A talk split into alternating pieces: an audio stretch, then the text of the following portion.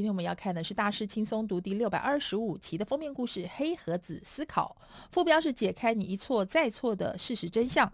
世上飞行员只要不小心犯错，就可能造成要命的结果。因此呢，航空业有一套非常严谨的从失败中学习的方法，以避免发生同样的错误。我们比起飞行员更常犯错，但是极力的掩饰。结果总是不断重复相同的错误，所以大家都说失败是成功之母，但是你不能够常常嫌它丑，甚至不愿意承认失败的存在。所以呢，只有详细记载失败记录的黑盒子，航空业才能够清楚地查明真相，快速地修正错误，有效地提升飞防安全。但是你有黑盒子吗？你敢不敢打开呢？我们要来正视错误，要看清楚错误的面貌，而且我们要承认失败，感谢它的存在。好，我们来看主题看板，你敢不敢打开你自己的黑盒子？失败的科学到底是什么？不论我们是不是察觉，任何成功背后总是有成堆的失败，被用来先搞清楚哪些做法没有用。人类在任何领域进步的真正关键，并不是着手尝试，然后万无一失。更为重要的是，从你的错误中学习。开放回路，航空业呢，是今天全世界讲究安全至上的产业。所有的商用飞机呢，都装设了两部几乎不会毁坏的飞航记录器。如果发生了飞航事故，第一件事呢，就是向大众公开来自这些飞航记录器的资料，这样才能够建立这个意外的原因，而且检讨程序，以及在必要时立刻进行改变，让同样的坠机事件永远不会再发生。这种开放回路学习的成果，就是商业飞行取得了令人非常惊叹的安全记录，在二零一四年甚至降得更低。也就是每八百三十万架班机发生一次事故，所以所有的封闭回路呢，我们来看二零一三年有名的病患安全期刊公布了一项研究，估计仅仅是美国的医院每年就有大约四十万名的病患因为可以避免的伤害，但是死亡了。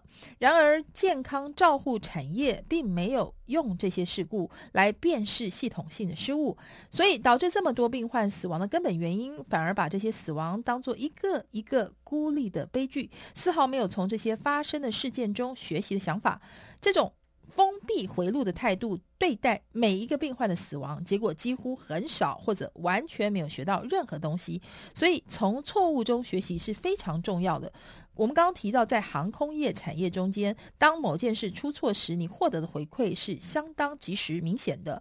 所以坠机时，它会成为一则重大新闻，而且每个人不仅吵着要分析资料，还要立即加修正的措施付诸实施。相对的，医界的回馈 feedback 机制不仅慢上许多，而且非常复杂。航空业学会呢，他们对于问题的报告和回应采取开放的回路。相对的，健康照护产业通常使用封闭的回路掩盖错误，而不是当做学习的机会。具体而言呢，如何转败为胜，有四项原则可以概括成为黑盒子的思考。第一个原则是小小的改变，大大的成就。在一级方程式赛车的世界，几毫秒就可以代表赢得比赛跟沦为失败者的差异。有鉴于此，宾士一级方程式车队致力于每项系统的最佳化。以进站维修为例，为了分析在进站维修时发生的状况，宾士在每支使用的轮胎螺帽枪装设了八个感测器。这个车队测量一切以建立改善的基准，然后努力将每一个微小的元素都加以最佳化。进站维修练习也会被录影，而且详细的查看，以便整个发生的一切顺畅进行。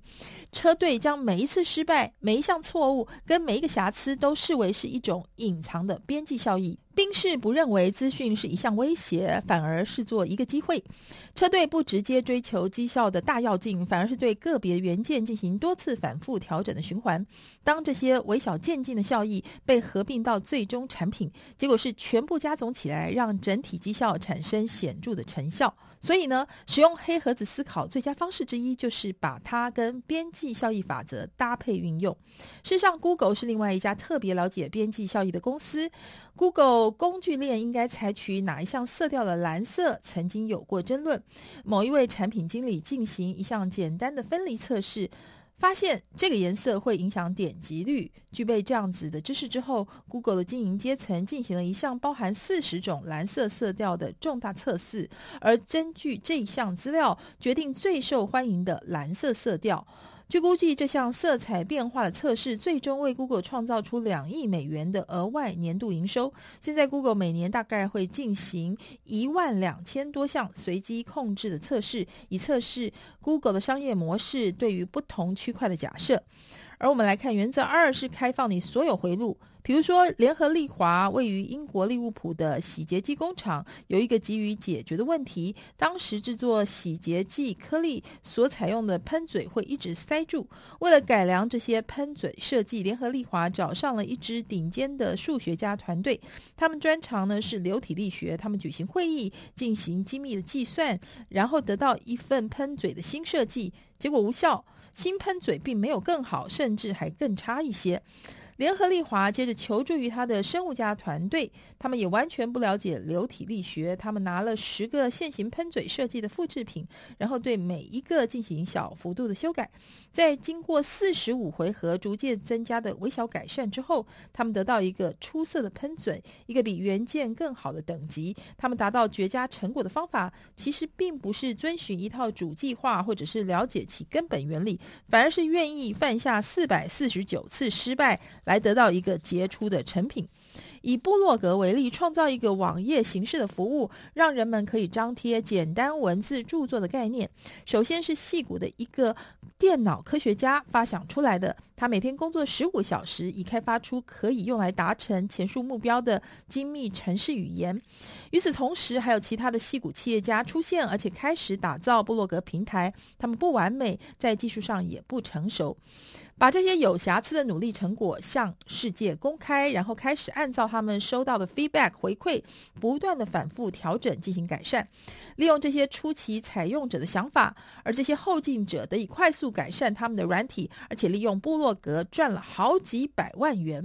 而反观原本的开发者，为了要得到完美的东西，仍然深陷于技术细节的困境中。接下来看原则三，不要指责，而且无需羞愧。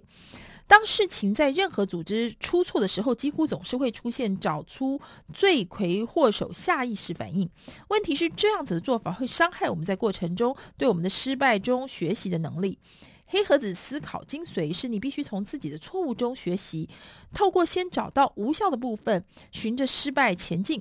只有当人们不害怕自己犯了错会被当场开除的时候，这种状况才会发生。为了驱动学习，你需要每个人都能够承担风险。你是在测试假设，而且拓展自己知识的新领域。如果你惩罚这种类型的错误，你就会摧毁任何创新的欲望，还会阻碍你的员工对新构想进行行实地测试。这完全不是一种有利的结果。接下来我们看原则四：设法让自己能够一试再试。从组织层级而言，指责确实会阻碍承担风险，而且打消学习。然而在个人层级也一样是如此的。如果因为可能伤害到你的自我或自尊，你就害怕向自己承认自己的错误，那么一旦你碰到了困难，你就会放弃。要发挥黑盒子思考的最大效用，你必须要历经多次挫折和挑战，却仍然维持着你的干劲，而不是让它消散。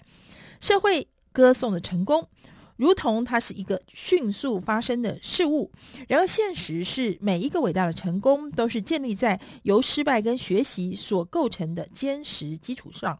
以英格兰当代最佳的足球员大卫·贝克汉为例，当贝克汉六岁的时候，他只有一般水准的天赋，但是拥有无与伦比的决心。他会用下午时间在他家的后花园进行不落地踢球的练习。当贝克汉九岁的时候，他可以把球保持在空中达十五分钟那么久。做法呢是要碰触球超过两千多次。接着，他把自己的注意力转移到自由球，他会要求他的父亲站在球门跟球之间，然后学习如何踢出曲球来绕过它。他年复一年每天练习，不论是晴天下雨或者是降雪。最终，他进行了超过五万次绕过他父亲的曲球学习。所以，这就是成长的心态。如果你拥有成长的心态，纵然面对到初期的失败与挫折，你还是会不屈不挠。你不会因为害怕被批判而拖延，而是会持续学习，逐渐变得更好。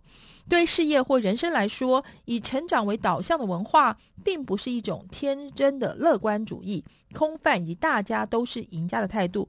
它当然也不是平等主义情感的一种修辞，它反倒是组织心理学的最顶尖方式。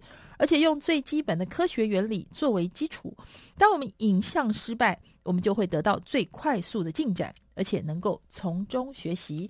这就是今天的每周一书，你敢打开你的黑盒子吗？希望您获得很多的收获。以上就是今天的每周一书，我们下周同一时间空中再会喽。